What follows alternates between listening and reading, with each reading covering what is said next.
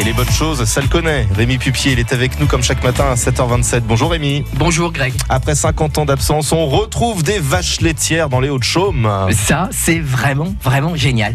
Certains critiquent le bio, mais franchement, ça permet des trucs quand même sensationnels. Enfin, on revoit ces vaches laitières dans les Hauts-de-Chaume, et ça grâce à la fourme, la fourme de Montbrison, celle au lait cru, la bio, la vraie. C'est Guillaume et Stéphanie qui ont répondu au Conservatoire naturel de la région Auvergne-Rhône-Alpes et qui ont remis au goût du jour la traite dans les estives. Et c'est un vrai travail d'équipe. Oui, euh, l'histoire est assez cocasse. Yannick est agriculteur à Noir-Étable. Il pratique la biodynamie et ne s'en sort pas de tout le travail que ça nécessite de s'occuper de ses 16 bovins. Alors, il cherche à louer ses vaches.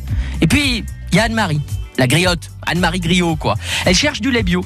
Et voilà, les pièces du puzzle sont réunies, il ne tourne pas en rond et fonce. C'est mauvais pour le lait de tourner en rond, hein, cela dit. Et euh, le top du top, c'est que le lait est différent. Il donne un goût différent. La fourme de printemps et la fourme d'été ont des saveurs vraiment particulières. La vraie fourme de Montbrison bio au lait cru revient enfin dans son berceau.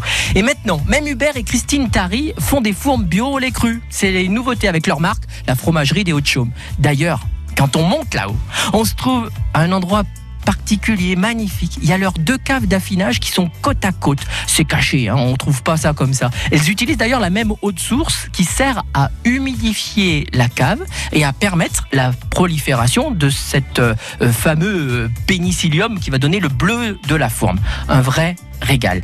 Vive la fourme bio et bravo à toutes ces équipes de se bouger, de relever le défi du faire du bio avec tous les critères contraignants qui sont imposés en plus de ceux du cahier des charges et de l'AOP. Alors, vive la forme de Montbrison, vive le bio, vive le lait cru, vive les taris, vive les griots, vive Yannick, vive Sébastien. Franchement, c'est génial. Quand on va dans les Hauts-de-Chaume, enfin les vaches. Et, trop bien. Et trop bien aussi les chèvres. On en parlera ensemble demain matin. Rémi, calmez-vous en attendant. Pas trop de café, s'il vous plaît. Est-ce que ça